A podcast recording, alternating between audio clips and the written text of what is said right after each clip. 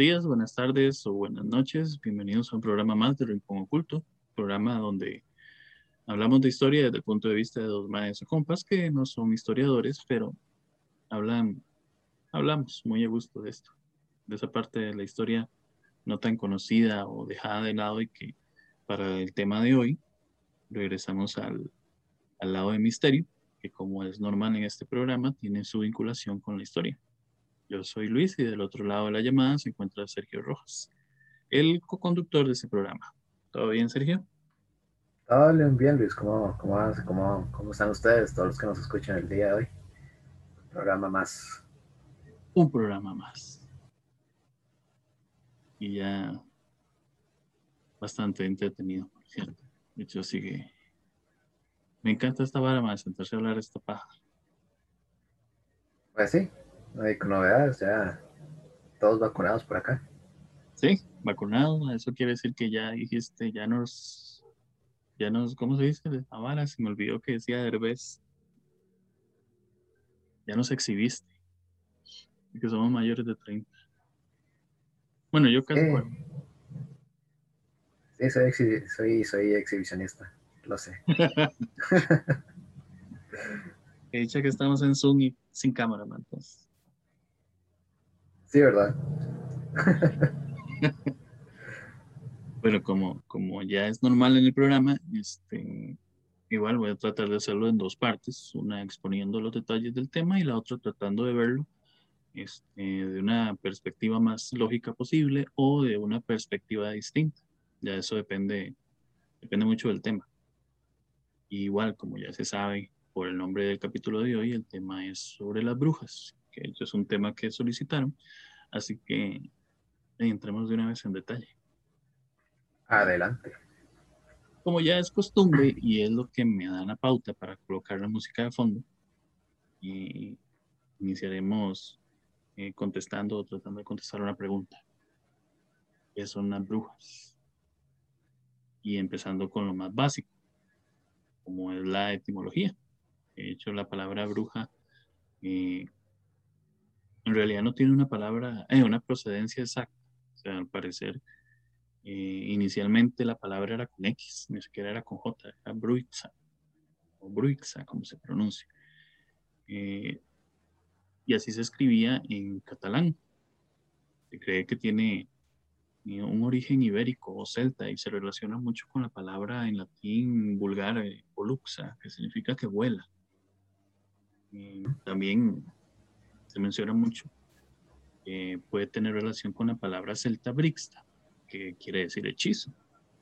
En inglés, la palabra witch eh, deriva de las palabras del inglés antiguo wicca, wixe, es W-I-C-S-A, y el otro es con E. son las fórmulas masculina y femenina, respectivamente.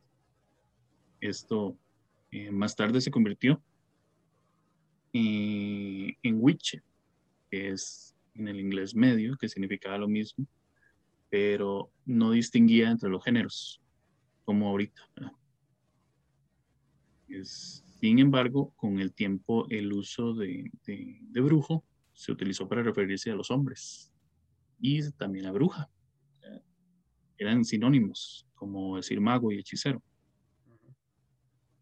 Eh, a ver, en el siglo XVI, la ortografía eh, de este witch y witch ya se había utilizado exclusivamente para referirse a las mujeres.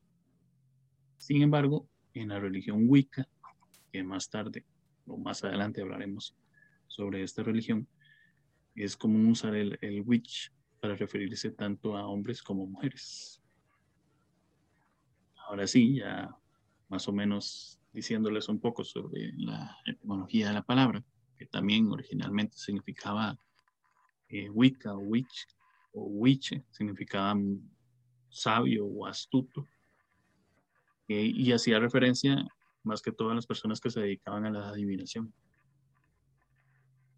Y ahora sí, saliendo de la RAE, entonces entremos en detalle. El tema de las brujas este, está asociado mucho a una realidad histórica Y por eso es que me gusta decir que el programa, si sea de misterio o el tema que se vaya a tocar de misterio, siempre tiene que ver con la parte histórica, porque prácticamente todo en este mundo tiene que ver con historia. Pues, este tema está asociado mucho a la realidad histórica dolorosa de persecución y que encierra una y encierra una enorme cantidad de mitos, siempre relacionados con, con, la magia y con el mundo demoníaco, el cual, eh, según esa falta de conocimiento de esas épocas, debía ser quemado para restaurar el bien común de la sociedad. O sea, la bruja siempre ha sido considerado como un personaje malo, o sea, un personaje recurrente en cuentos, novelas, películas, pero ¿cuál es su origen y por qué tiene esa connotación maléfica? Primero que nada, eh, se cree que, que, una bruja es una mujer que busca hacer un negocio con el diablo. Partamos de ahí. Y este, eh, en teoría, este se basa en cuatro aspectos fundamentales. Sea, el pacto con el diablo, el aquelarre, los vuelos y por último, este, la metamorfosis. Y por medio de todo esto, él le concede, o sea, el diablo concede que esta persona pueda hacer cosas extraordinarias. ¿Alguna introducción de tu parte? Uh, sí, está difícil. Bueno, no sé tan. Pues me secaba la garganta. no, es que no soy tan, tan conocedor del tema. Lo curioso es que em, a nivel eh, de forma internacional, en las diferentes culturas, hay varias expresiones de lo, que se, de lo que se puede considerar brujas. O sea, no es exclusivamente un asunto exclusivo de, de Europa, o de la cultura europea. Y este, sí, ¿no? Y, y aunque dista en, aunque, aunque dista en prácticas, el fin es el mismo. Y eso es lo que me parece, eso es lo que me parece muy interesante, o sea, cómo, cómo estudias el, el asunto de lo que es magia, hechicería, y cómo va cambiando a nivel, a nivel cultural, y cómo inclusive algunas veces se ha mezclado entre culturas para crear este, otras expresiones nuevas. Sí, de hecho tiene mucha razón. Ah, por cierto, tengo que quitar ese de hecho porque ya me cagaron. Los haters. bueno, primero que nada, mm, vamos a ver. Cuando hablamos de brujería o hablamos de brujas, y no sabemos el contexto o el trasfondo de lo que significa la bruja o de lo que originó una bruja o de lo que en su momento eh, en antigüedad se consideraba una bruja, vamos a pensar siempre en la brujería satánica. Esa brujería satánica se puede decir que es un invento cristiano, aunque a pesar de todo, aunque la gente cree, y es lo, más normal que se crea, la Inquisición no la creó. su etimología y su historia se desarrollan a partir del siglo XIII eh, en adelante. Antes había muchas eh, adivinadoras y hechiceras, no brujas.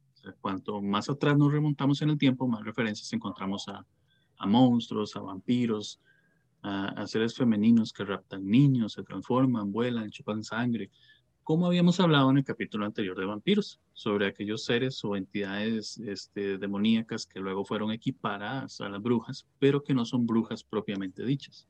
La, brujería existe desde la antigüedad. Estamos hablando de siglos, de siglos, de siglos atrás. O sea, en Roma hacia el 450 ya se prohibía su práctica y se condenaba a muerte a aquellos que hacían mal uso de la misma y se creía que esta práctica venía de los adeptos a otras religiones. Eh, sin embargo, era en esta misma región donde empezó a proliferar eh, y se vio mucho la aparición de una figura que utilizaba la magia benéfica en favor del Estado, en favor del gobierno. Y ellos se llamaban los augures.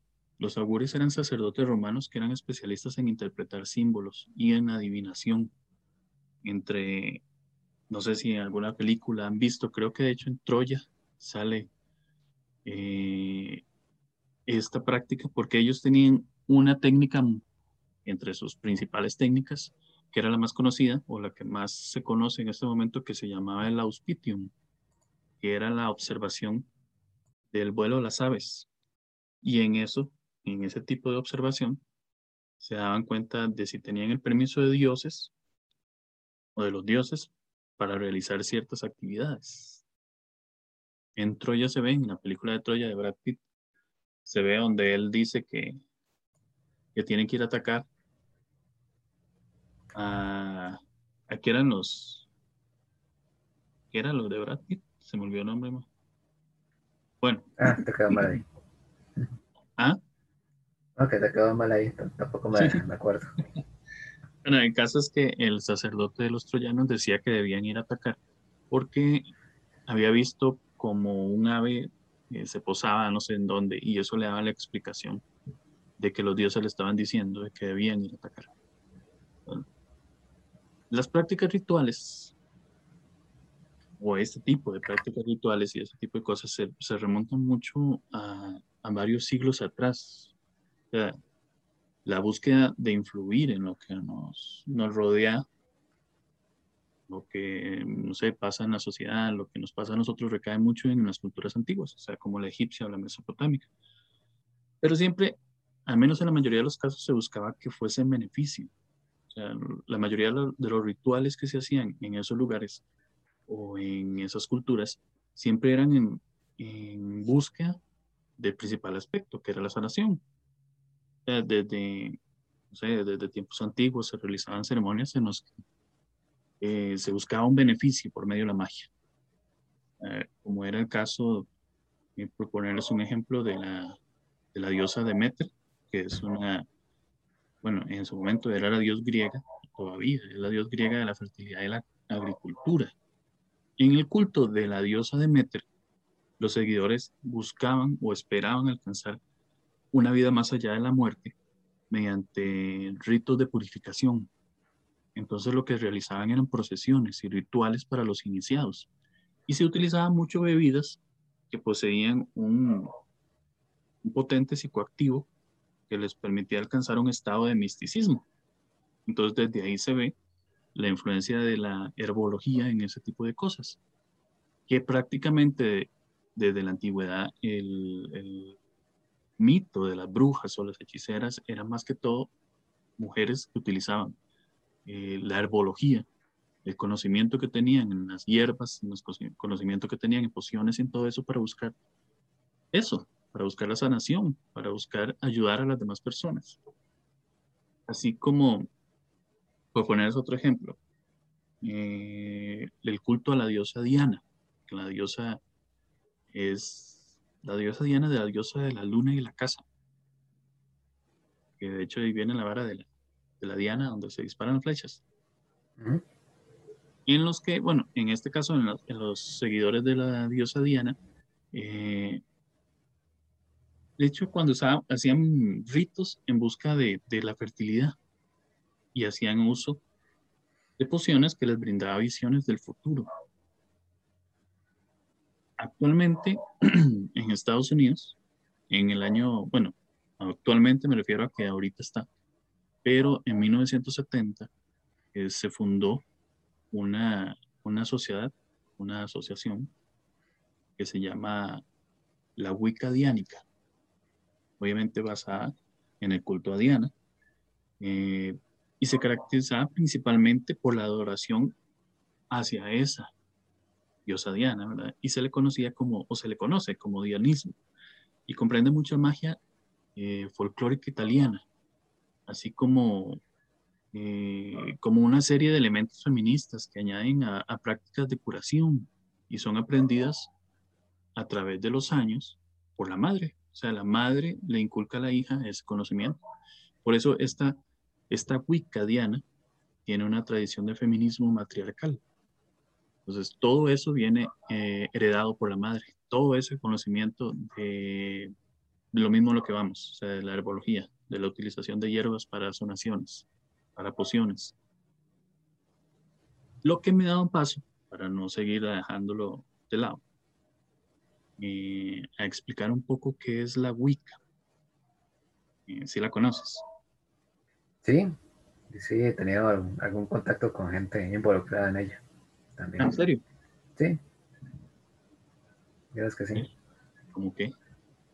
Nunca he conocido a alguien que esté metido en eso, no sabe. Sí, yo tuve la oportunidad de conocer a dos personas. Eh, ella que es, una amiga que sí, que sí está dentro de la Wicca y otro, otro conocido que él sí está dentro, bueno, del círculo de la magia, de esto de la magia. Entonces él, no sé si el término es estar estudiando para, para ser mago o, qué, pero sí está, digamos, en entrenamiento. Qué interesante esa vara, es conocer a alguien que conoce ese tipo de cosas. Porque uno lo ve por encima y uno lo conoce por, tal vez porque ha leído cosas o por, ha escuchado programas pero ya estar dentro de eso. sí, debe, desmitificar muchísimas cosas. Ah, es informativo. Sí. igual, bueno, sacando mi lado escéptico, pues. Ah, o sea, sí, exactamente, es como tomar, tomar toda la información con pinzas, ¿verdad? Sí, sí, sí. Pero sí es muy interesante, es que sí. Pero bueno, vamos a ver. Este, la Wicca. La Wicca se le considera que es una religión eh, neopagana. O sea, así por encima son, este, el neopaganismo son movimientos modernos espirituales. Eh, por lo general son de religiosidad politeísta y eran anteriores, anteriores al cristianismo. O sea, eran politeístas de varios dioses. Y la Wicca está muy vinculada con lo que era la, brujería y otras religiones antiguas, según lo que más o menos conozco. Lo cual nos lleva a la diosa, en teoría más importante para las brujas, la cual era la, la diosa Hecate, la cual eh, en un inicio era una diosa de luz, era benevolente y luego, de, por factores, no sé, literatura o dioses o o incluyeron una diosa más en el panteón que todavía querían que fuera más importante, se convirtió en una diosa más inclinada a las sombras, de lo malévola. O sea, Hecate era la diosa de la hechicería y lo arcano. O sea, arcano es esa connotación que se le da a lo secreto o lo prohibido. Y la veneraban especialmente magos, y, y, brujas. O sea, se les ofrecía o le ofrecían a ella en sacrificio corderos y, perros negros al final de cada alunación. De cada alunación, perdón.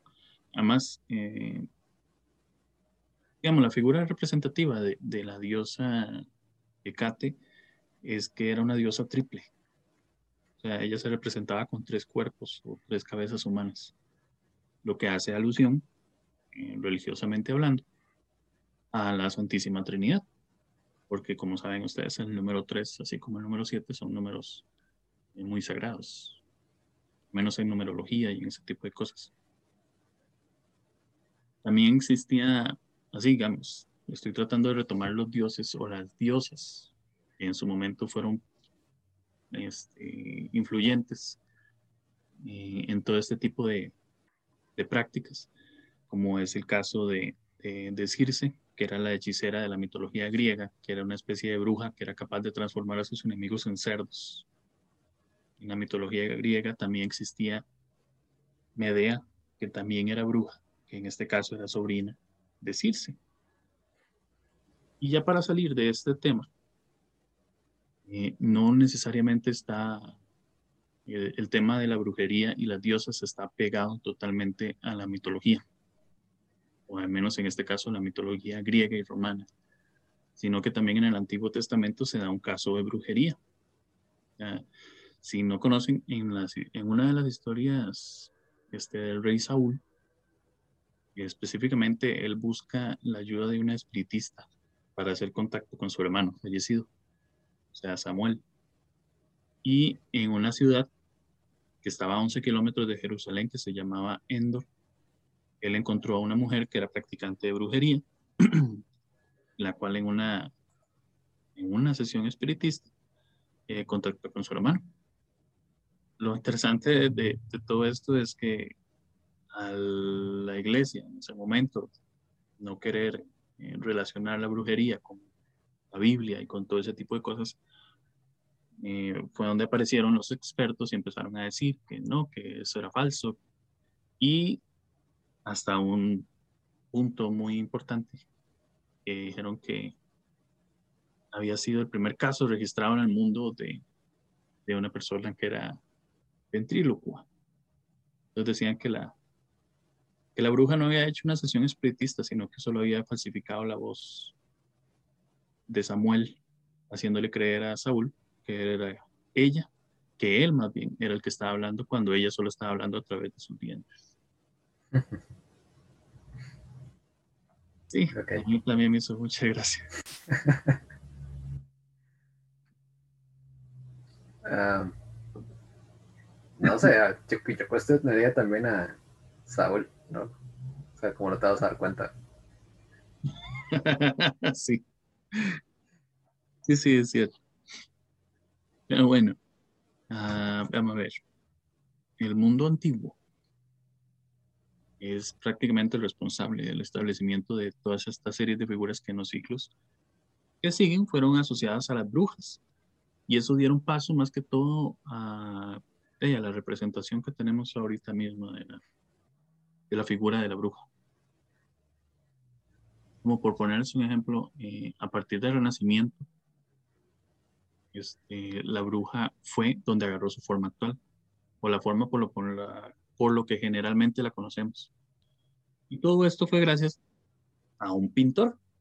Él se llamaba Albrecht Dürer, era de origen alemán. O sea, en español se le conoce como Alberto Durero.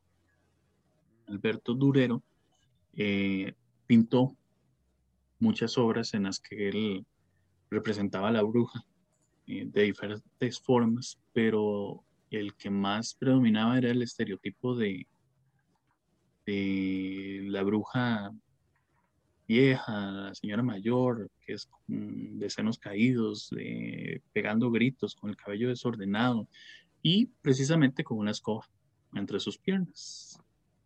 Tema del que ahorita hablaremos en un rato. Entonces, ya entrando a una época más poco más adelantada, y llegaríamos a la Edad Media, la cual trajo la quema de brujas. Si quieres aportar algo. Ah, estaba viendo los, los dibujos de Durero. Ah, lo que estoy viendo son dibujos. Sí, igual voy a, voy, a, voy a, subirlas ahí a la página por si quieren apreciar cómo eran las brujas que Durero pintaba. Y sí, estaban bien, bien fuertes. Bastante interesantes. De hecho, creo que eh, muchos de los escritores se, basaron en estas obras para representar en sus obras de teatro o en sus literaturas el tipo de bruja, como era, como la de, Shakespeare.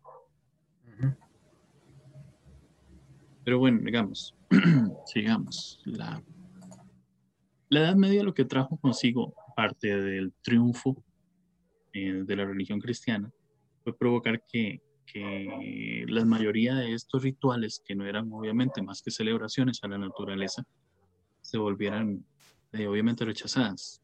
Eh, al igual que toda práctica mágica que no dependa directamente de Dios, se le imprimió ese carácter de demoníaco.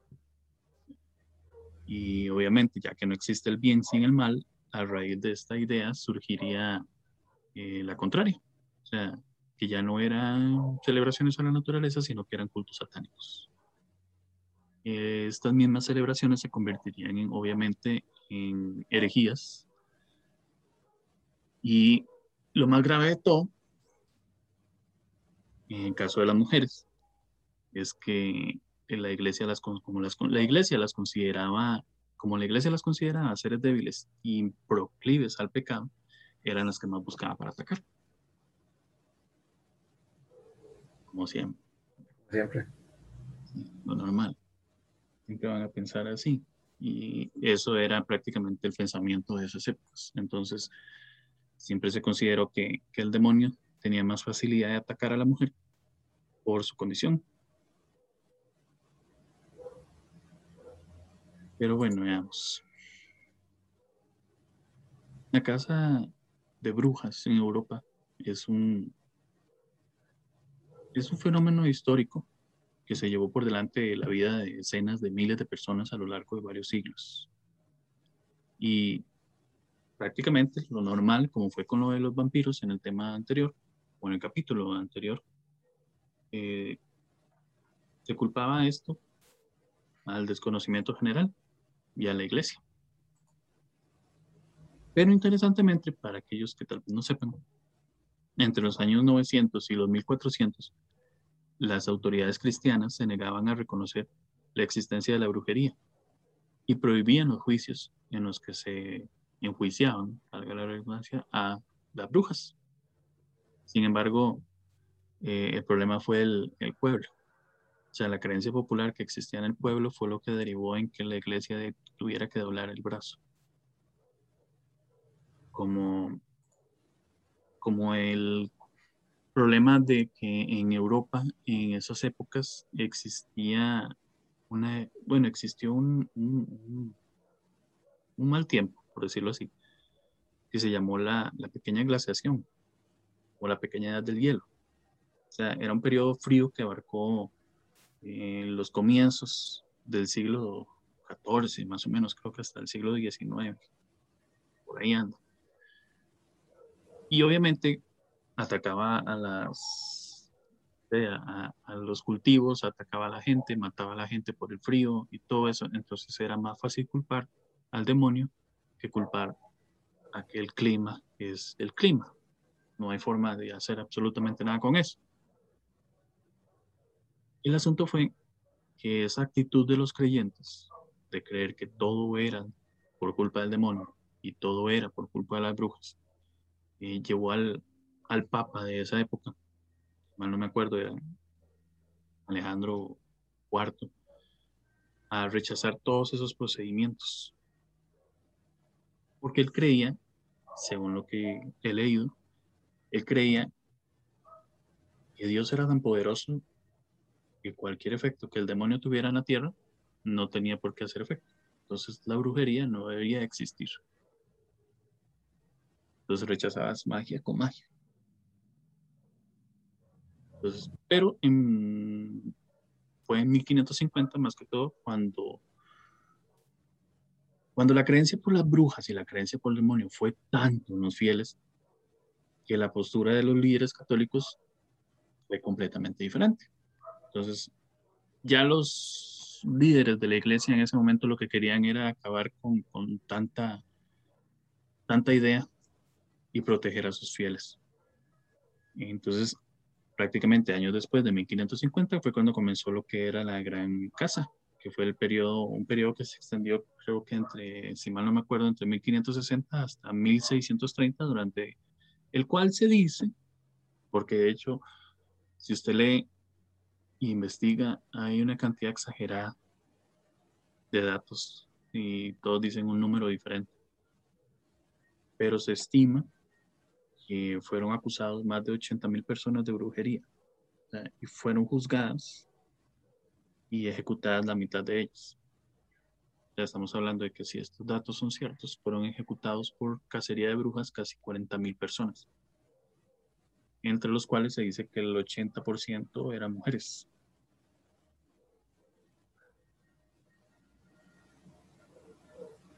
Sí, de hecho, bueno, no sé si vamos a hablar más adelante de esto, pero está el caso más conocido que es la, la cacería de, de, Salem. Sí. Aunque es interesante, ¿verdad? Porque ese fue muy conocido, fue muy, muy conocido y digamos, sí, guardando las, el respeto y todo y las distancias, eh, solo murieron 20 personas. O sea, solo murieron, digo, en el sentido de que hubieron casos en los que murieron 900 personas, 1000 personas, y no se les dio tanto la fama a diferencia de esto. Siento que, que, que Salen creció mucho su fama eh, por la cinematografía. No, es que además recordemos que Salem es un proceso un poco diferente. Sí, fue un proceso. Porque donde, donde murieron más, eh, pues obviamente fueron los procesos de la Inquisición. Interesantemente, ¿sabías vos que la Inquisición la abolió Napoleón? Ah, no, no, no, no me salía, no me salía ese dato. Sí, hay que te quede por si sale ahí, no sé, un día vas a quién quiere ser millonario. Sí, aunque no me extraña, porque eh, ya los tiempos de Napoleón eran prácticamente que los tiempos de la ilustración.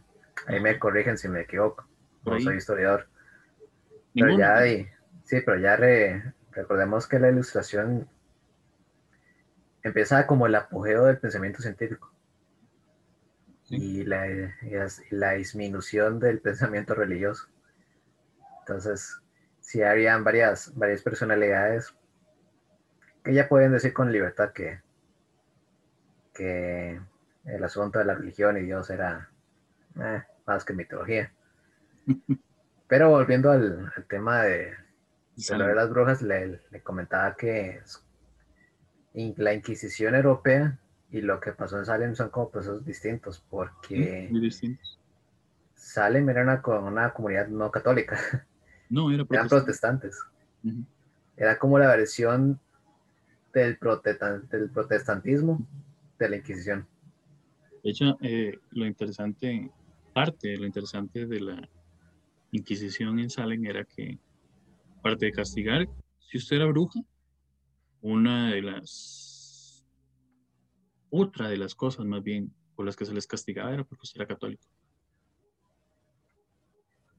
Al ser protestantes ellos. Sí, es que qué, qué vacilón, a pesar de que son procesos diferentes, porque uno es, uno es este, una purga católica y otro es una, una purga protestante. Al final las, motivaciones y el, modo de operar es muy parecido. Es muy similar. O sea, todo lo que no, lo que no calce con, con el estatus el status quo de ese momento. En ese caso, ser, eh, ser practicante católico, ser practicante protestante, ya lo implica entre una práctica de brujería o hechicería. O sea, y eso es desde, desde no ser protestante, que era muy difícil porque además la, la poca cantidad de gente, asumo, que murió en los procesos de Salem, dice que también eran colonias. No eran tan grandes como lo que había, como la población que de, de Europa en este caso. No pero que además de esa, muy, muy a la libremente, cualquier, cualquier mujer que tuviera un comportamiento extraño o que supiera un poco de herbolaria ya, ya, era, ya era calificada como bruja.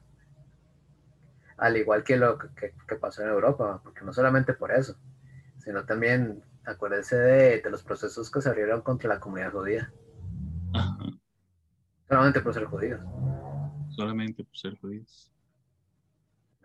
Y hablamos que hablamos que dentro del dentro de la comunidad europea en, esos tiempos, pues la comunidad judía ya estaba bastante, bastante involucrada y, adentrada dentro de la sociedad. Y es más, o sea, muchos, o sea, muchas familias ya eran familias acomodadas con negocios influyentes, pero que también por asuntos de poder y de celos, podríamos hacer, podríamos decirlo así, por,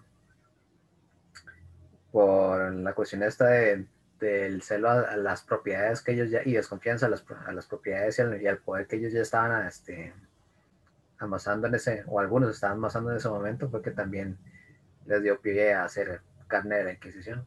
Y entre muchas otras cosas, porque también teníamos, por ejemplo, las, las comunidades este, gitanos, que también pasaron por la Inquisición. Y hay que entender también que, que los de Salem, eh, no sé si lo nombraste ahora, igual ahora más tardito, en un rato lo hablamos. Los de Salem fueron, eran colonias de extranjeros. Sí. Eran gente proveniente de Europa. Venían, venían con ese chip. Ya. Sí, sí, sí, no. Y, y que eran comunidades reducidas. O sea, todo, si yo no, si no estoy mal, o sea, lo que pasó con Salem fue años anteriores a, los procesos de independencia de Estados Unidos. O sea, imagínense, era gente que apenas estaba, que estaba llegando. O sea, pocos años después de, del arribo del, del, Mayflower. Que era el barco, yo creo que es el primer barco que llegó con, con inmigrantes, este, inmigrantes ingleses y holandeses a Estados Unidos, creo. Ajá. De hecho, ellos eran, ellos eran eh, de Países Bajos. Sí. ¿Qué hay que decirles así ahora? Países Bajos. Países Bajos. Entonces, como, que, como te digo, la cantidad de gente conectada al cristianismo no era, no era mucha, es que solo eran colonos, o sea, eran pequeñas comunidades. Pero los procesos eran igual de barbáricos que, que, la, que la Inquisición. O sea, te podían condenar por nada. Sí, lamentablemente se dio ese caso de que se, se murieron, o sea, estamos hablando de que murieron 20 personas en comunidades tan reducidas en las que 20 personas es una exageración de personas. Eh, es, eh, era, igual vamos a tocar el tema en un rato, pero igual era, era barbárico y, y 20 personas morir porque la mayoría de, las, de esas 20 personas prácticamente ninguna tenía culpa de nada. Sí, no, inclusive, inclusive me acuerdo de que alguna vez leí o vi, ya no me acuerdo bien las, que me estaba dando el Alzheimer, estoy viejo. el que le pusieron. eh, hubieron procesos que se abrieron contra gente, contra mujeres que tenían epilepsia. Ajá. O sea, porque la epilepsia se catalogaba como un síntoma de brujería. Es lo que te había contado, creo. Yo te había contado, la No, no voy a decirte porque la vez pasada también me regañaron porque hablo de otra vara siempre. no, no, si ya me pasaron una lista así de que, madre, aquí, allá, aquí, allá. Pero en el sentido de la epilepsia, me acuerdo de. Está siendo censurado. me acuerdo de la de San Pablo, yo le había contado la de San Pablo. ¿Cuál, cuál sería? De que, bueno, cuando Pablo, este, Saulo era Saulo de Tarso, o Pablo este, Saulo Tarso, ¿era cómo se llamaba Pablo? Ah, no era, ¿quién era, quién era este romano? Perseguidor de los cristianos, sí. Perseguidor de los cristianos y después se volvió...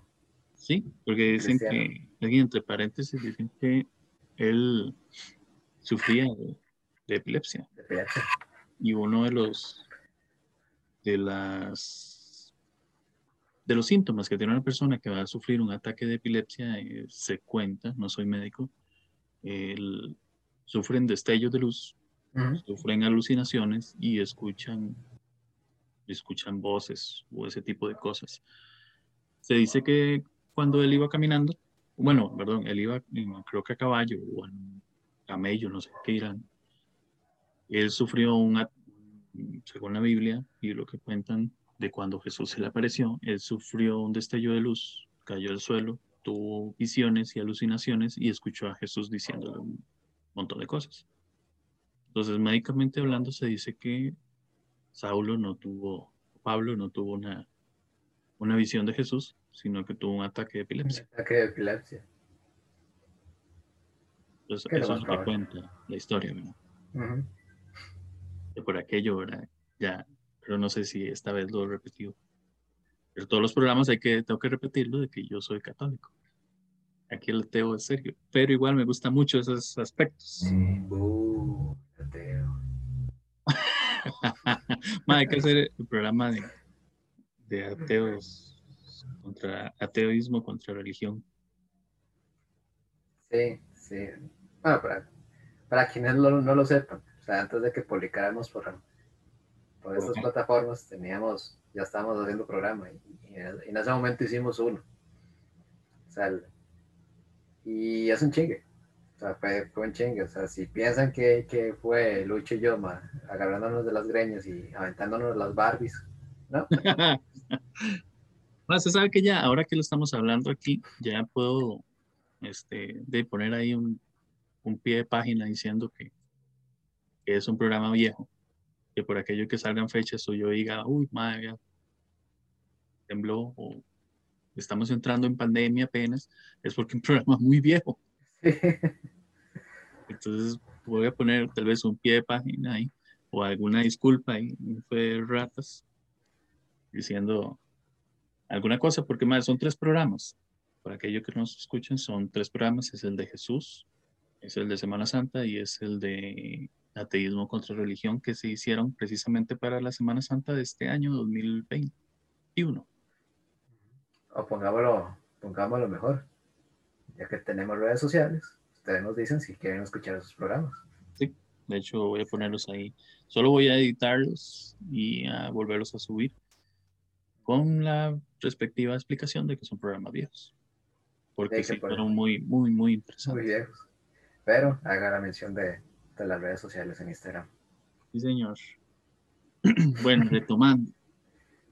Eh, ya me perdí. Este, bueno, hay que entender que, la brujería, ¿verdad? Se diferencia mucho de la, de la hechicería.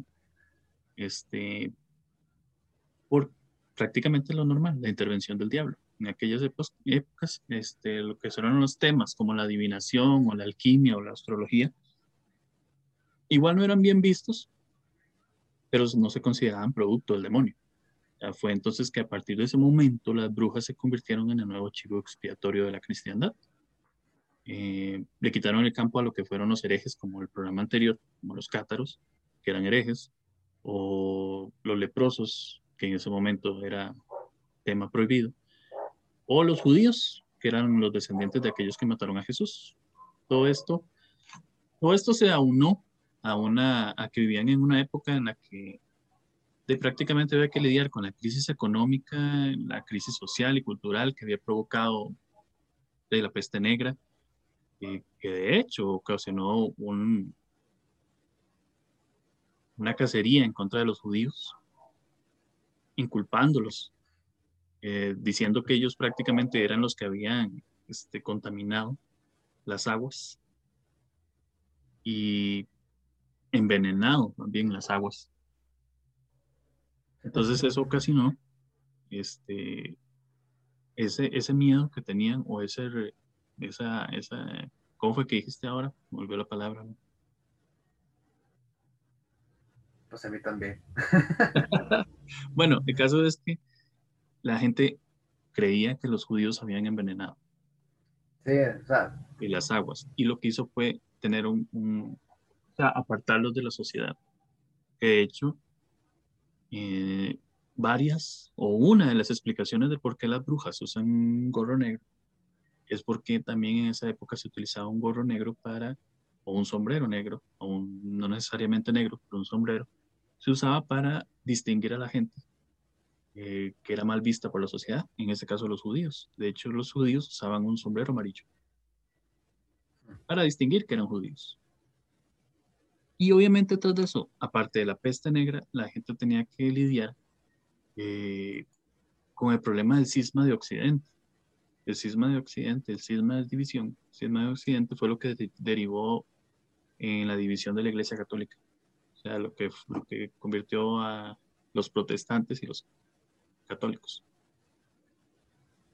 Fue también en ese momento, para irnos, eh, para irnos a una pausa, donde apareció la figura, eh, interesantemente, del Sabbat. Que no hay que confundir el Sabbat eh, de, las brujas con el Sabbat judío.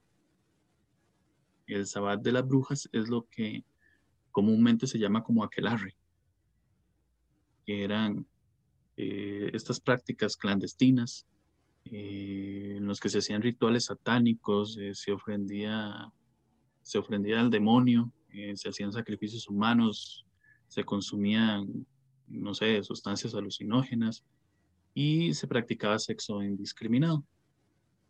Yo luego te paso la dirección de aquello. Oh, yeah. todo esto eh, conllevaba o conllevó más que todo a que surgiera el proceso de la delación. Eh, la delación es ese, la delación era para explicárselo así, era un movimiento que fue impulsado por los curas. No necesariamente los curas, porque ya existía el protestantismo, sino también por los predicadores, para delatar a quien estaba cometiendo un acto de hechicería. Para ponérselo más sencillos, es algo así como en el país, en nuestro país, porque ya sé que nos oyen de otros lados, eh, que se dio la campaña de fiesta que veo, fiesta que se peo. es la misma vara. Y para explicación es que, como estamos en, en COVID, el gobierno salió con la historia o la campaña de que si usted veía una fiesta, no se veía fiestas en esas épocas o en esta época, eh, de que se comunicaran las autoridades. Eso es la misma historia de la delación. El problema de esta, de esta situación de la delación fue, o surgió más que todo, cuando la mayoría de las acusaciones no eran eh, bien fundadas sino más bien eran como actos de venganza. O sea, tal vez usted estaba enojado con su vecino, entonces usted acusaba a su vecino, a, a su vecino, perdón, de un acto de hechicería. El caso es que de los inculpados eran dados al tribunal de Inquisición e interrogados bajo tortura hasta que confesaran sus pecados. El problema es que podía llevar hasta meses.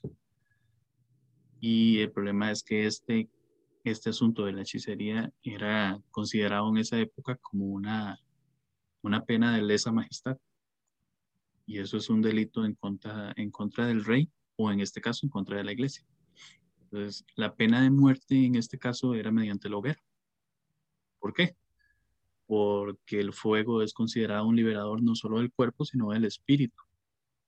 Y esto sí, prácticamente esto derivó en la, en la persecución en contra de los considerados brujos o brujas y creó una, una historia histeria colectiva en la Europa medieval. Paréntesis. Paréntesis. Uh, a Juana la consideraron bruja, ¿cierto? Sí. O sea, por eso murió en la hoguera. Sí, porque en realidad se supone que cuenta la historia es que no se enterraba, eh, no se mataba, ni se ahorcaba, ni se hacía otro tipo de cosas, porque se supone que el cuerpo eh, físico, al estar enterrado, conservaba un poco la espiritualidad, entonces el espíritu no estaba libre del todo. Pues de hecho, por eso se utilizaba más el fuego que otra cosa. Interesante. Pero nos vamos a una pausa y en un momento regresamos con la segunda parte. Ya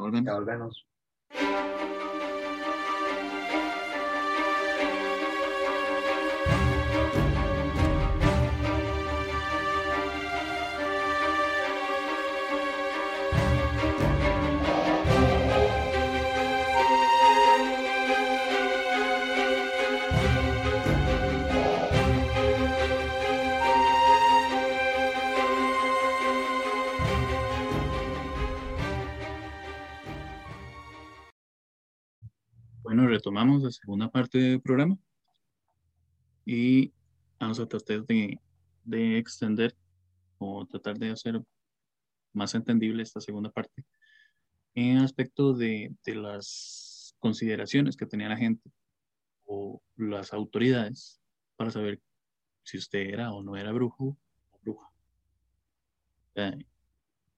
En 1575, en Francia, este, mediante un edicto, se determinó que para ser brujo o bruja, usted debía cumplir ciertos requisitos. En realidad son 15. Eh, renegar de Dios, maldecir de Dios y blasfemar, hacer homenaje al diablo, eh, adorar al diablo y sacrificar en su honor, dedicarle sus hijos, matarlos antes de que reciban el bautismo, consagrar a Satanás, eh, consagrarlos a Satanás en el vientre de sus madres, a hacer propaganda de la secta, curar en nombre del diablo, y cometer incesto, matar a sus semejantes y a los niños pequeños, eh, comer carne humana, beber sangre, desenterrar muertos, matar, eh, por medio de venenos y sortilegios, matar ganado, causar la esterilidad de los campos y el hambre en los países y por último tener cópula carnal con el demonio, coger con el diablo. Y no hemos mencionado hablar con Black Phillip.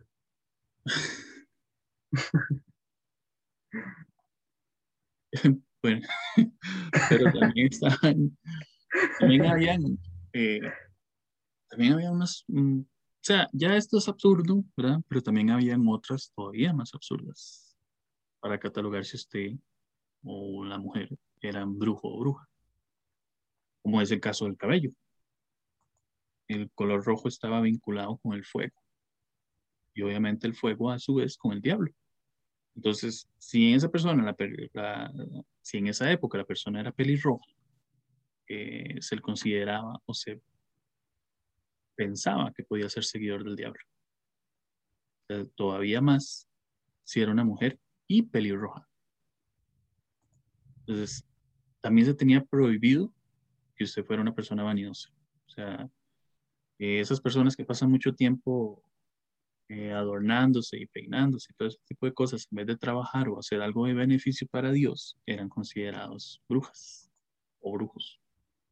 Aparte que una mujer vanidosa y tras de eso bella, si era bella y era vanidosa, era una tentación carnal para cualquier hombre de fe.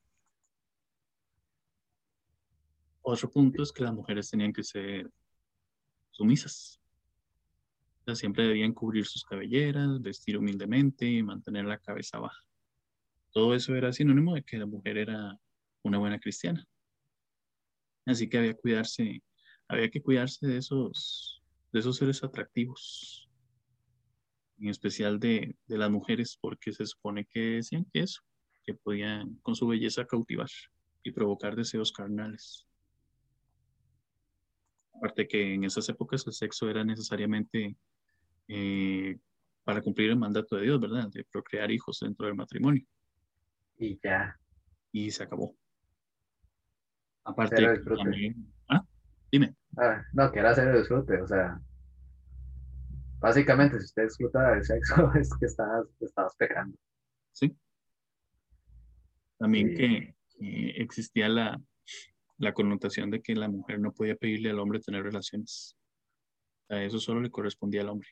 Oh, no, no, no, o sea. Y tener sexo o tener demasiado sexo era malo. Y entre comillas, porque bueno, aquí, aquí sabemos todo el contexto ahí. Aquí sabemos todo el contexto machista que hay detrás también. Sí. Porque era especialmente malo para las mujeres. Porque recordemos que, aunque en la letra el, el en, la letra ahí escrito estuviera que, pues que coger libremente era malo. Al final de cuentas no era tan, tan mal visto para, para los hombres. Y esa cuestión cultural la hemos venido mostrando hasta el día de hoy.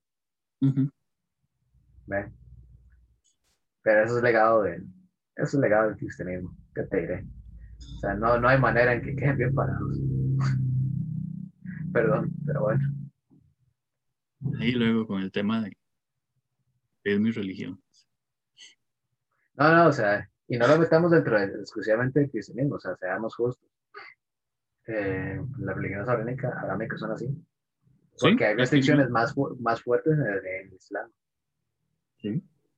O sea, y vos ves, vos ves ahorita este, en, países del Medio Oriente, donde la ley es islámica, en este caso, que las restricciones son fuertísimas. O sea, básicamente las chicas no pueden, no pueden hacer nada.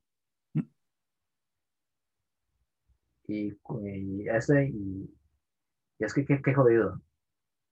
Y sí tenía mucho que ver con el aspecto de cómo es que una mujer puede ser convertida tan fácilmente en bruja y ser condenada por eso.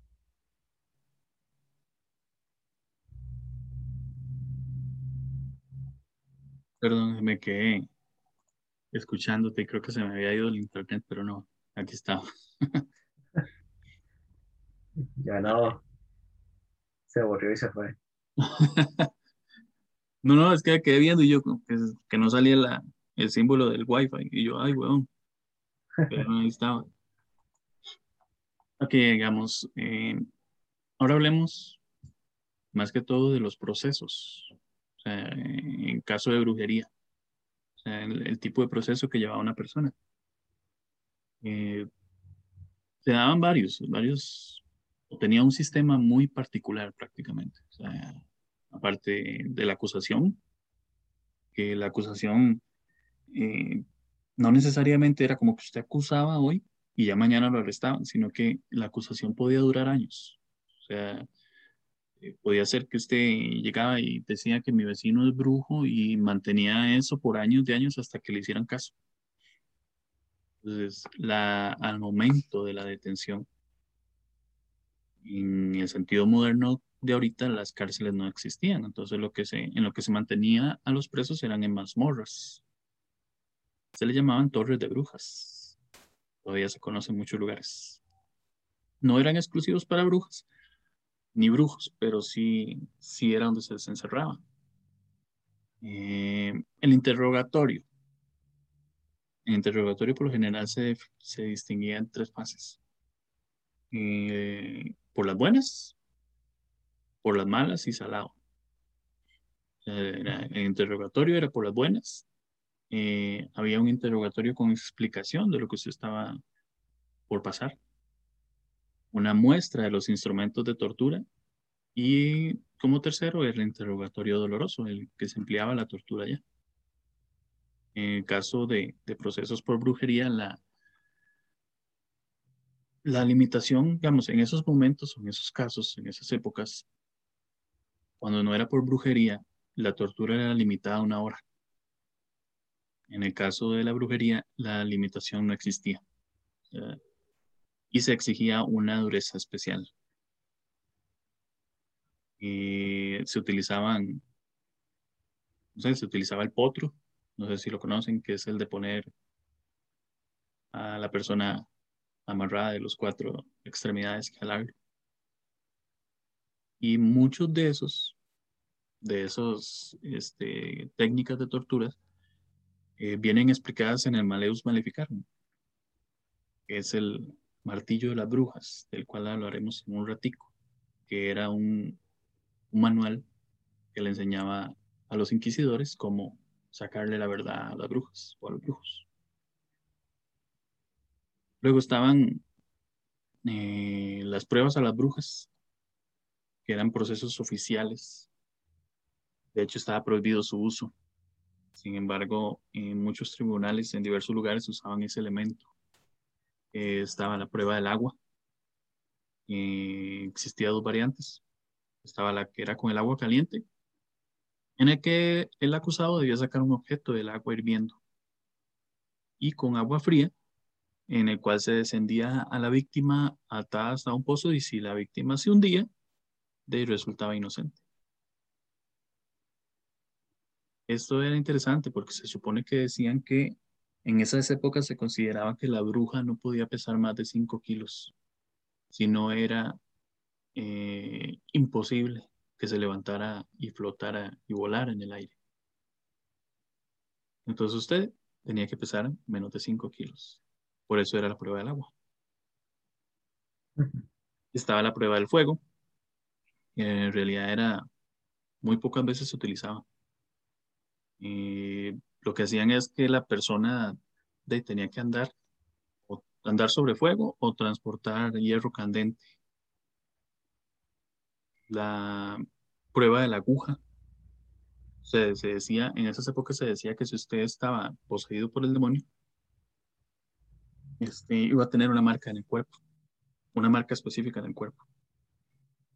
Entonces, eh, si digamos a usted le encontraban esa marca específica en el cuerpo, lo que hacían era pincharla con un hierro o una aguja.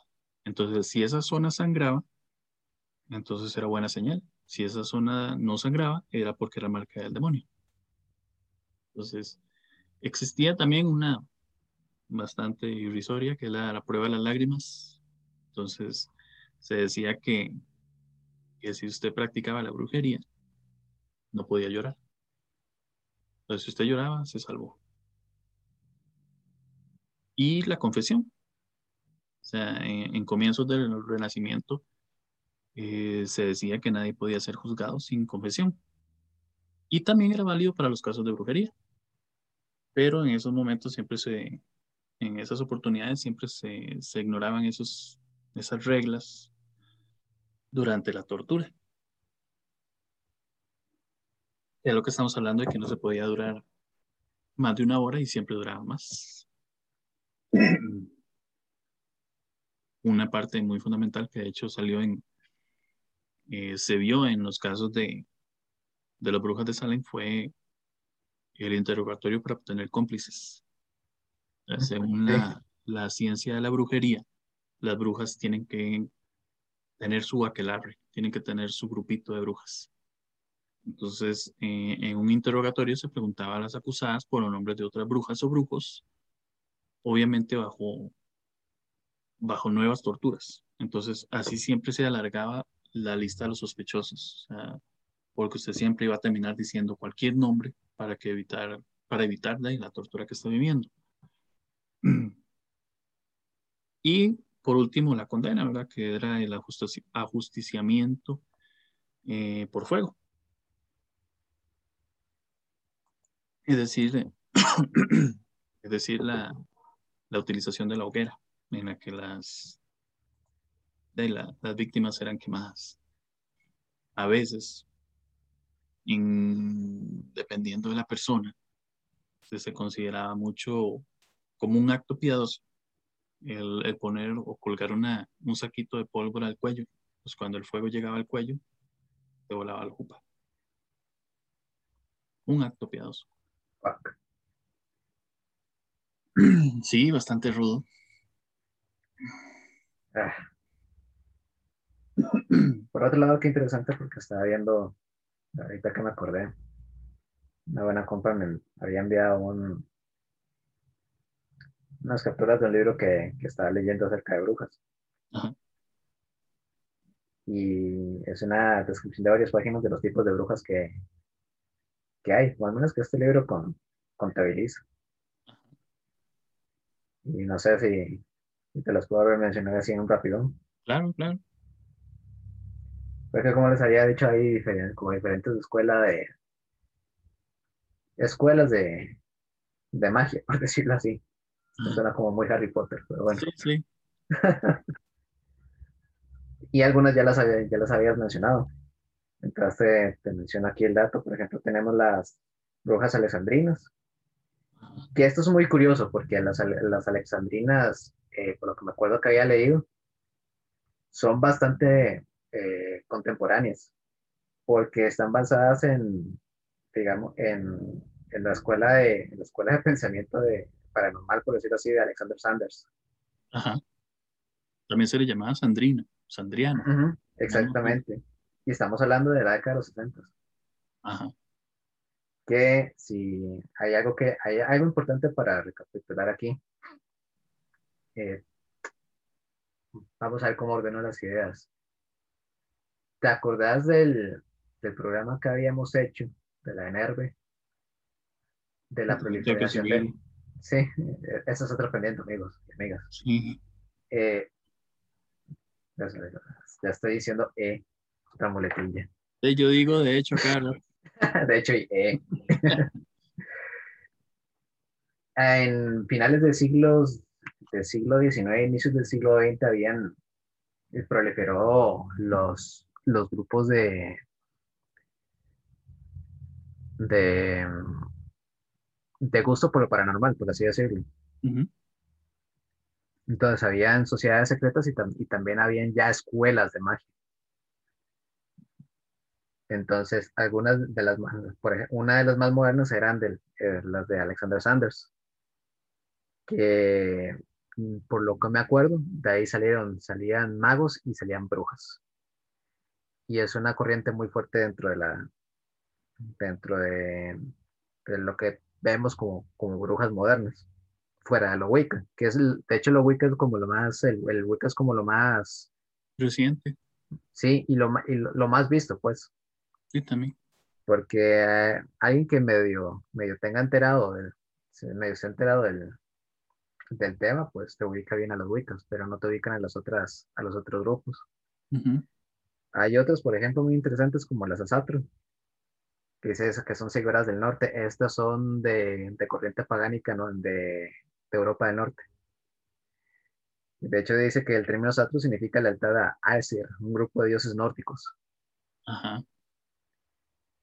Y que es una religión asociada al paganismo nórdico, que es el renacimiento contemporáneo del paganismo histórico germánico. Y se basa en los registros históricos recuperados entre las religiones pagánicas nórdicas.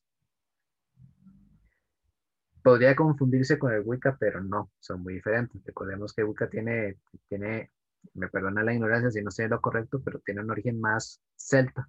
Sí, de hecho tiene un origen celta. En este caso, el, el, el Asatru está, está más originado en, en la parte de, del norte de Europa y, y en mitos y, mitos y religiones germánicas. Dicen que también tiene mucha relación con, con, imagino que ahí debe venir en tu libro o en las notas que te dieron de las brujas eh, Fairy. Fairy, ¿cómo era que se llama? Son las que se relacionan con todo lo existente en la naturaleza que tenga un espíritu. O sea, como, como las hadas. Entonces, y los duendes, y elfos, y todo ese tipo de cosas, o sea, el agua, la tierra, el aire, y todos esos elementos de la naturaleza, todos ellos se, se, se confabulan en, prácticamente eso. De hecho, es, es, curioso porque hay varias ramificaciones de, de, de estas. Hay ramificaciones que, eh, que, en las que están involucradas cultos habilidades y hay otras en que no, que son, es, que son prácticas relevantemente orientadas a lo que es naturaleza. El culto a la naturaleza nada más. A las plantas, a los árboles, a, a los espíritus naturales. Y yo creo que sí, yo creo que eso es una, una buena, una, un buen punto de diferencia también entre, entre cultos entre brujas, que está fuera de lo Wicca.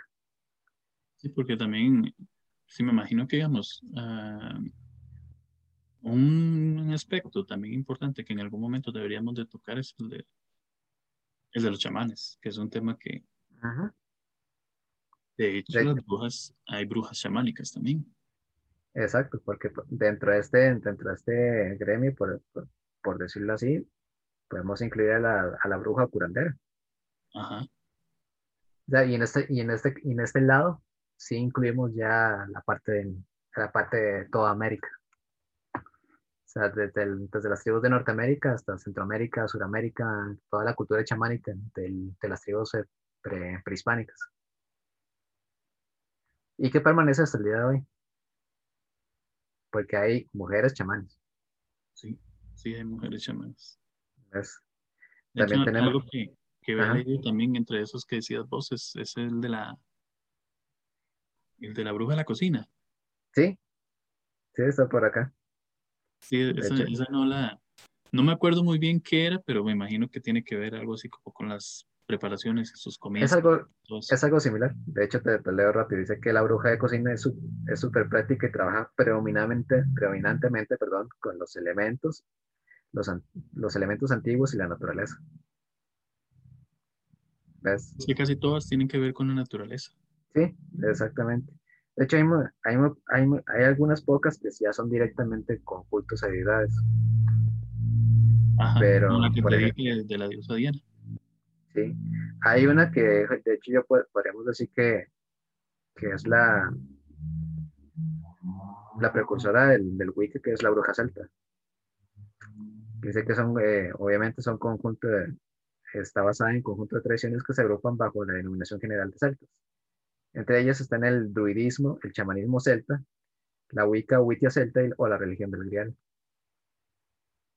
Ya mencionamos a las brujas diánicas también. Sí. Las brujas ecléticas, que dice que la brujería eclética es una modalidad de brujería para aquellas mujeres que quieren elegir y eligen entre muchas tradiciones distintas, porque desean crear una forma de brujería que se adapte a sus necesidades y habilidades individuales, que esto es una forma de una práctica moderna también. Las brujerías. También se había dicho, ahora que, que, hablas de eso, eh, el asunto de gris, de las brujas grises. Que por eso eh, Gandalf es gris y luego pasa blanco. Él sube su poder.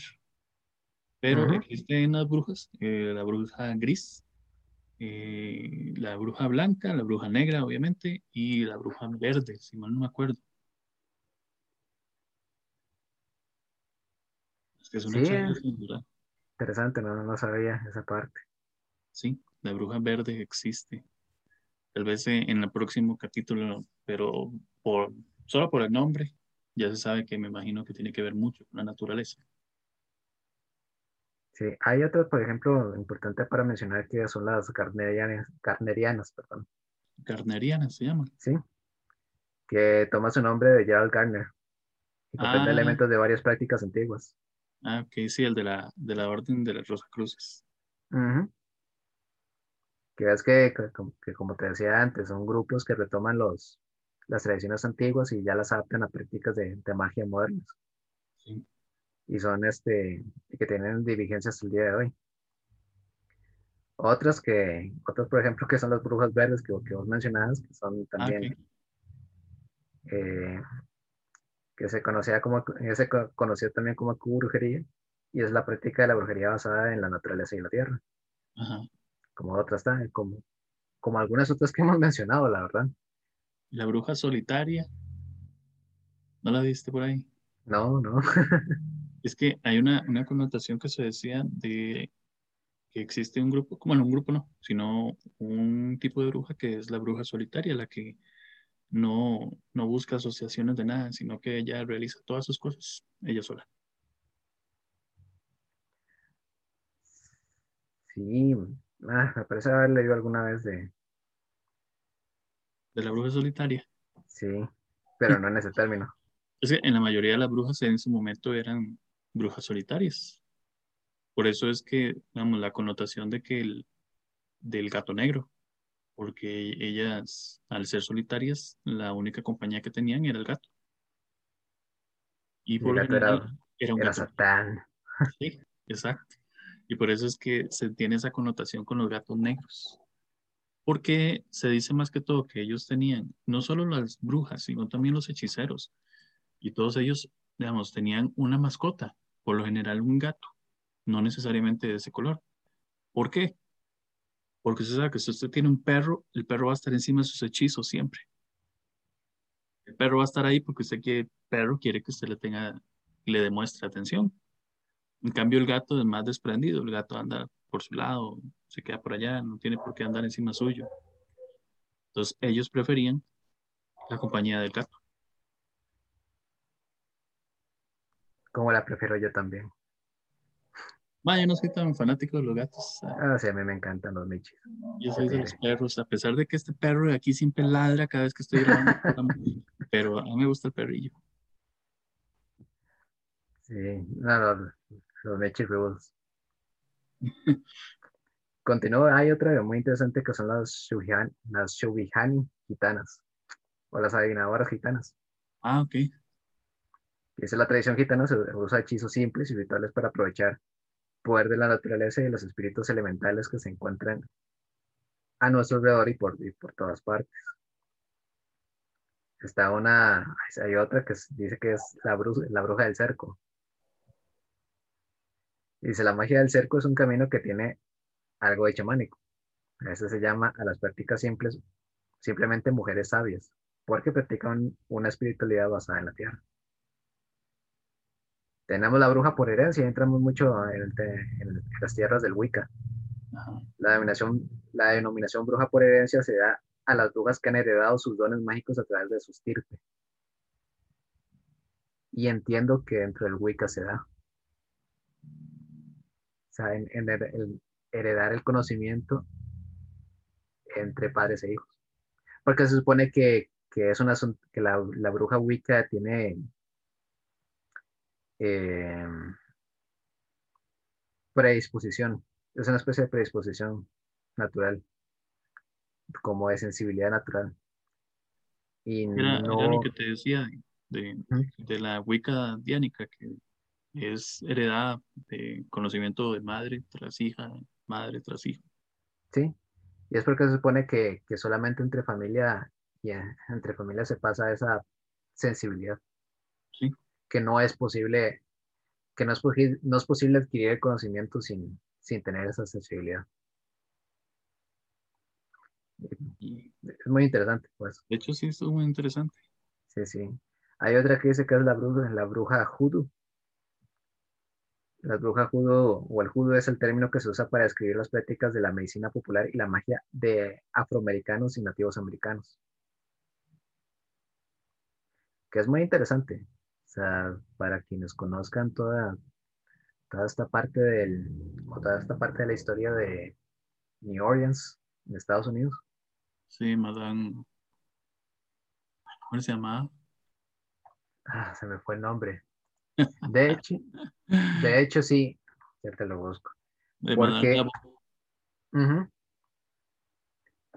Sí, Madame Labo. Por cierto, así digamos por encima, ya que tocas ese tema, ella era eh, considerada en Nueva Orleans o en New Orleans como la, la reina del vudú, la bruja de Nueva Orleans, se le llamaba. Era, era, o sea, digamos, imagínense que, que era tanto el poder que se dice que tenía Madame Lebeau, que se decía que tenía la capacidad de crear encantamientos y maldiciones este, lo suficientemente poderosos para alcanzar hasta una tercera o cuarta generación de descendientes. O sea, se dice, entre lo que más o menos he leído y lo que conozco, que la, eh, la afectación de la brujería es en la segunda generación. Mucho a una tercera, pero así mucho. Y ella tenía el poder de hacerlo hasta una cuarta generación de descendientes. Y también era conocida, a pesar de tener esa, esa fama, de, de que era este, de que era muy dispuesta a ayudar a todo aquel que se le acercara. Ah, no, sí, sí, era muy querida.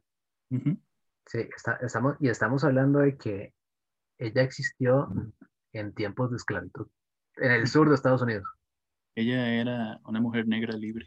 Y era una mujer negra y libre, con propiedad, con propiedades, y respetada por la comunidad, e inclusive, eh, inclusive contratada por, por hombres blancos, o sea, por familias blancas, Ajá. porque era bien, era como bien sabido, bien reconocido acerca de su- la efectividad de sus poderes. De hecho, hay una historia muy interesante acerca de cómo ella defendió a un hombre que estaba, que estaba justo a la pena de muerte, porque lo estaban inculpando de un, de un asesinato. Ajá. Y la familia que era, que era de cierto poder, de, de cierta influencia, pues la contrató. Entonces dicen que en el momento en que se, en que se iba a dar el veredicto para, este, para esta persona, Madame Lebeau entró a la sala de juicio. Y de hecho es súper chiva. Ella siempre andaba con una, con una víbora, con una víbora, no, víbora pitón, creo, Sí, en zombie. el cuello. Sí, Se llamaba zombie. con zombie. Y la madre entró. Nadie le dijo nada y la madre, la madre entró. Y solamente se quedaba viendo. Y sin razón aparente, al tipo lo liberaron. Porque Málago no era, ella aceptó el caso más que todo porque nunca le agradó la idea de la pena de muerte. Para nadie. Entonces, mm, si pueden, si pueden leer acerca de la historia de Madame Lebeau, se los recomiendo porque es fascinante. También se dice, de hecho, hay, hay una historia que dice que ella era tan respetada en el pueblo o en Nueva Orleans que, que hasta unos mismos líderes de una iglesia le permitían a ella que en la parte posterior de la iglesia ella practicara sus ritos de vudú. Sí, en la misma iglesia. aunque fuera increíble y es y es súper interesante porque los ritos eran no eran ya es ya estábamos hablando de la mezcla entre rituales de africanos con la visión con visión católica. Como te digo o sea que ya hasta que ya te meten santos eh, meten a la Virgen María a la, a la Sagrada Trinidad dentro de los ritos, los ritos para, para curaciones o para, o para maleficios, no sé. Y de hecho se dice que ella era católica. Sí, sí, es que que Como te digo. había sido a, a misa y todo. Sí, sí, sí. Pues, como te digo, es esta, es, ya es esta parte de, de la magia afroamericana que se mezcla con, con la religión, religión católica en este caso. Bueno, y como, como ya te brincaste a Nueva Orleans, entonces eso nos da la pauta para brincar a Estados Unidos de una vez, y a Estados Unidos a Nueva Inglaterra de una vez y hablar sobre, sobre Salem. Sí. Un chancecito para, tal vez para terminar la idea aquí, Ah, claro. con los tipos de bruja. Porque Ah, ya, bueno, no, sí, síguele. sí, no, es que son varios. que- Habíamos hablado ya de la bruja por herencia, también teníamos la, la bruja Ajá. por ejemplo, Ma- Madame Lebeau. Hay una que dice que es la bruja de cocina, ya habíamos hablado de, de ella. La bruja de cocina. Sí, sí, la, la que es súper práctica. No sé, bruja de cocina se me... Es que imagínate a Florita ahí. Algo similar, ¿usted se acuerda de un show de los 60 Eh, en inglés se llamaba I Love Genie, creo. Que era de una brujilla que, que se vuelve ama de casa, la típica ama de casa perfecta de los 50. Ah, sí. Sí, que movía la, la naricilla y ya salía un hechizo. no sé, me acordé de eso. ¿Qué te ¿Cómo digo yo? llamaba? Ay, no sé, no me acuerdo. Ando muy mal de memoria hoy. Es que dijiste el nombre en inglés, pero no me acuerdo en el español. I love, I love Genie o No, no era Big Witch. Bewitched. Genie es la, la, la- mi bella La genio, la lámpara. Sí, Mi bella genio. Es, sí, hechizada. quizá. Hechizada era. Bueno, ella pues. Sí. Bueno, hablamos de- también de las, de las chamancas o chamanas. Hay una muy interesante que son las estragueria. No sé si, si conoces del término. No, no me suena. Dice, las estraguerias es la brujería originaria de Italia. Ah, bueno, También se- bueno. Sí, sí, sí, la vez pasada habíamos hablado de ellos, de hecho, en uno. Pero no importa, sigue. Sí, que se dice que se conoce como la, la Vecchia Religione, la. Vecchia Religione. Es una religión basada en la naturaleza y sus seguidores adoran a las fuerzas de la naturaleza personificadas en dioses y diosas. Y que de hecho tienen varias, tienen tres, tres ramificaciones o tres grupos distintos, que son los Panarra, que son los guardianes de los misterios de la tierra y custodian los secretos de las líneas, ley y las fuerzas terrestres. Los Yanarra, o los guardianes de los misterios lunares, que se les, confi- que les confinaron los, o se les confiaron, perdón, los misterios de la energía y los poderes de la luna. Y los Tanarra, que son los guardianes de los misterios estelares y eran los portadores de la magia y conocimientos de las fuerzas estelares. Hay unas que, que para los seguidores de lo sobrenatural se les, les sonará el nombre, que son las brujas Telema. Ajá. ¿Qué te suena Telema? Ah, Ah, Alistair ¿cómo era que se Crowley. Alistair Crowley. Iba a decir a Madame Blavatsky. Me confundió. Ujú.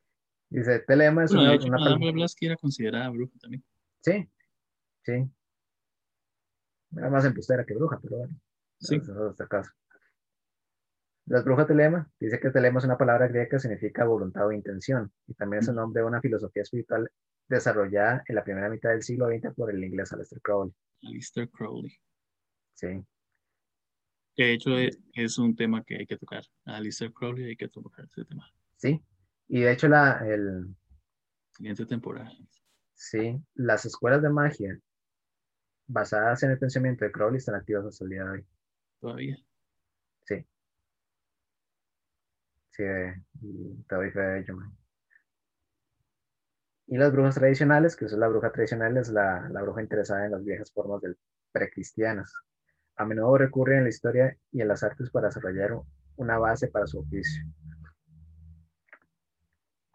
Yo lo que, lo que interpreto con todo esto es, como estábamos hablando antes, de, este hilo conector entre naturaleza o fuerzas naturales y brujería. Ujú. ¿Ves? Porque como mencionamos, mencionamos antes, hay bueno, dentro de este grupo puede que haya más, pero hay muy pocas que son exclusivas a, adoración de deidades. Sí, es, es prácticamente que, en la antigüedad era que se daba más eso. Sí, pero la, la, adoración a diosas era casi que exclusiva de la antigüedad. Si no le quitamos la, la Wicca diánica después de eso, casi que ninguna es así, casi que todas son en base a la naturaleza. Que igual la naturaleza es considerada en varias religiones una diosa o una deidad. Exactamente, es como ya es el al pensamiento primigenio. de, que, de que hay una fuerza detrás de todo lo, del todo lo que conecta con lo que vemos y no podemos explicar de las fuerzas naturales. Vamos a la vara de que les había contado la otra vez, de que parte de, de la, del aspecto del diablo era basado en, en Cernunos, que Cernunos es un dios de la naturaleza celta, es un dios celta de la naturaleza más bien, que tiene mucho que ver con, con la Wicca. Así es. Pero podemos retomar el rumbo donde, donde ibas, iba a ir ahorita. no, eh, de hecho, eh, es sumamente interesante esa parte. Eh, va totalmente de la mano con el tema y es, no sé, es, es, es algo interesante saber que no es específicamente siempre el culto satánico y que esto y tema de brujas y esto, sino que también existe diferentes ramas para diferentes tipos de cosas, diferentes tipos de personas que se dedican a estudios de diferentes cosas y o sea, hay que ser sinceros, la mayoría de las personas en esta actualidad seríamos quemados. Sí, sí, sí. Y además que y también hay otro aspecto importante o más bien hay, un aspecto, hay otro aspecto interesante, que eso lo, aprendí de las personas con las que he tenido contacto.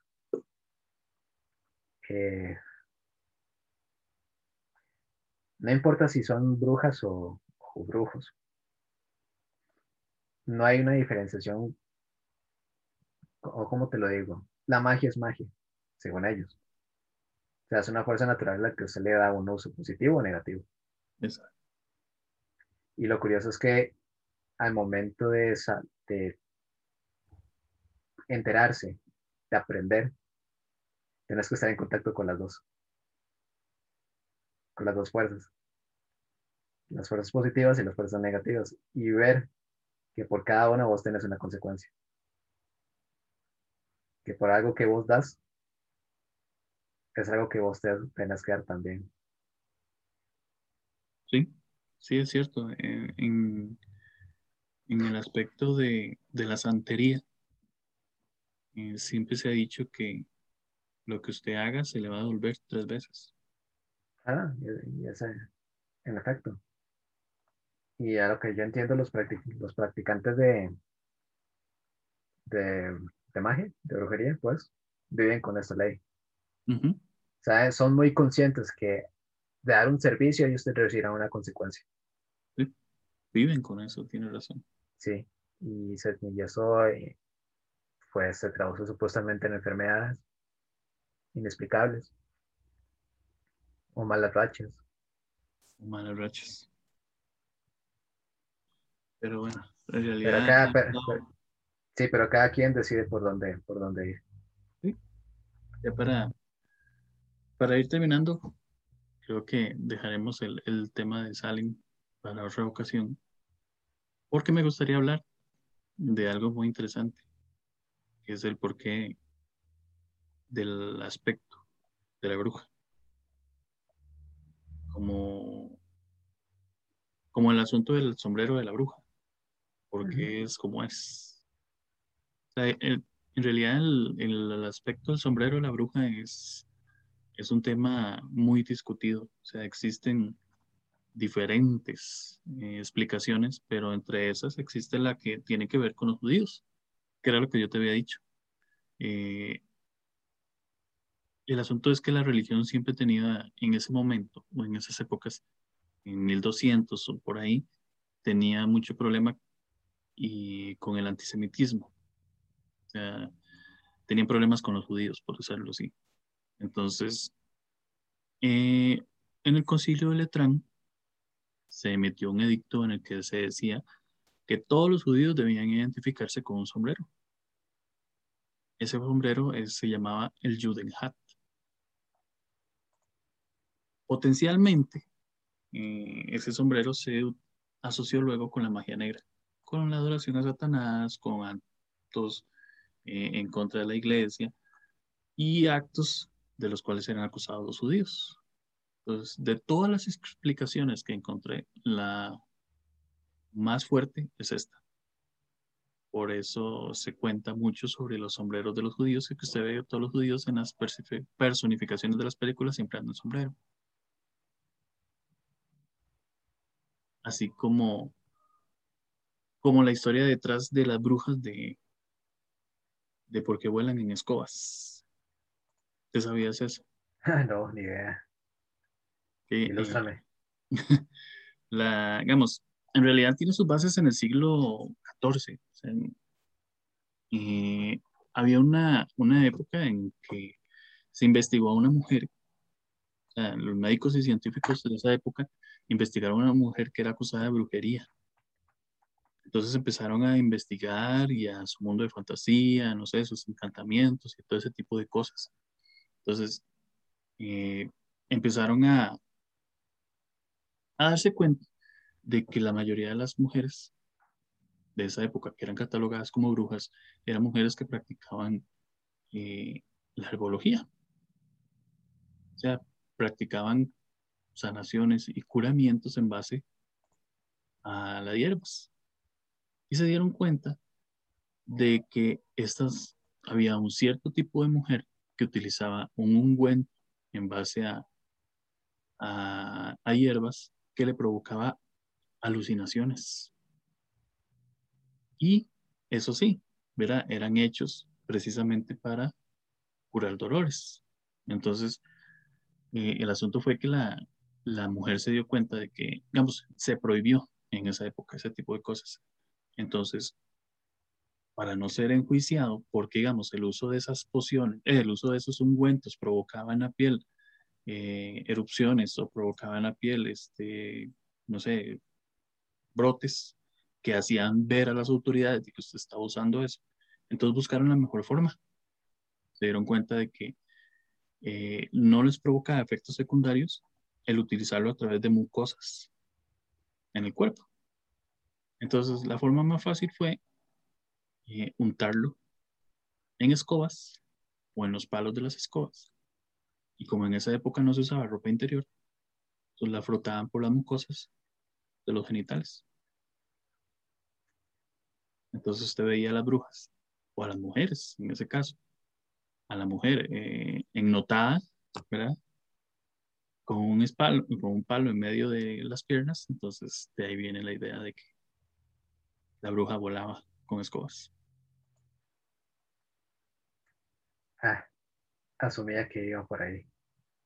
Sí, sí, de hecho Tenía un buen presentimiento.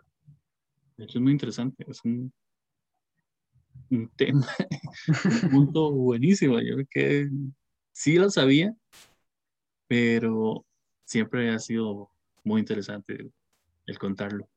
Me fascina contar eso. Y vamos a, otro punto de... Eh, ah, bueno, yo les había contado de los gatos negros, ¿verdad? Que eran ese tipo de compañeros, o sea, prácticamente el gato negro se volvió eh, malo por asociación. No porque el, gato significara alguna asociación al demonio, sino por simple asociación con la bruja fue asociado con el mal. Y vamos a lo mismo, el caldero. El caldero es, viene de la misma práctica que tenían esas mujeres de hacer esas preparaciones. Todos esos tipos de preparaciones eran más fáciles hacerlos en un caldero. Entonces quedó en el imaginativo que la bruja usaba un caldero. Y ya, para cerrar, eh, a veces es interesante pensar que el, digamos, todo lo que se vivió en el pasado se quedó en el pasado.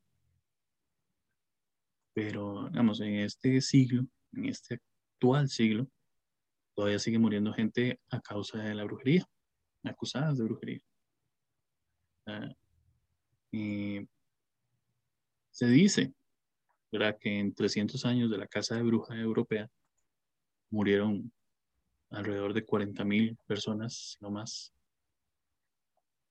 Pero tan solo en Tanzania, entre lo que fue el año 1960 y el año 2000, murieron ese mismo número de personas a causa de esa presunta brujería.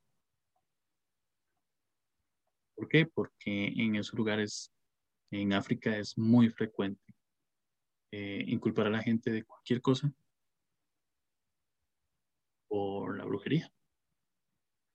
Y en Tanzania, solo en Tanzania, murieron alrededor de 40.000 personas. Asesinadas, obviamente. Pero bueno. No, y además tiene que, tener que inclusive en algunos otros países más, eh, más de Occidente, habían legislaciones de brujería que no se, no se quitaron hasta hace muy pocos años, que todavía estaban ahí. Vamos a lo mismo de Napoleón con la abolición. En Napoleón estamos hablando de que en 1800 y resto fue cuando abolió el... Ahí se me fue el nombre. Ayúdame. Así es que mucha, mucha información. Sí. Pero bueno, más bien muchísimas gracias por, por acompañarnos una ocasión más. Este fue el programa de brujas que fue dedicado a alguien que me lo pidió y eh, la verdad estuvo muy entretenido, muy informativo y la pasé muy bien. Así que muchísimas gracias a todos por escucharnos. Muchísimas gracias a Sergio por acompañarme una ocasión más y te cedo la palabra. No, y como nada, como todos todas las semanas, muchísimas gracias a vos, Luis, por, por la oportunidad a ustedes por escucharnos y como una reflexión final.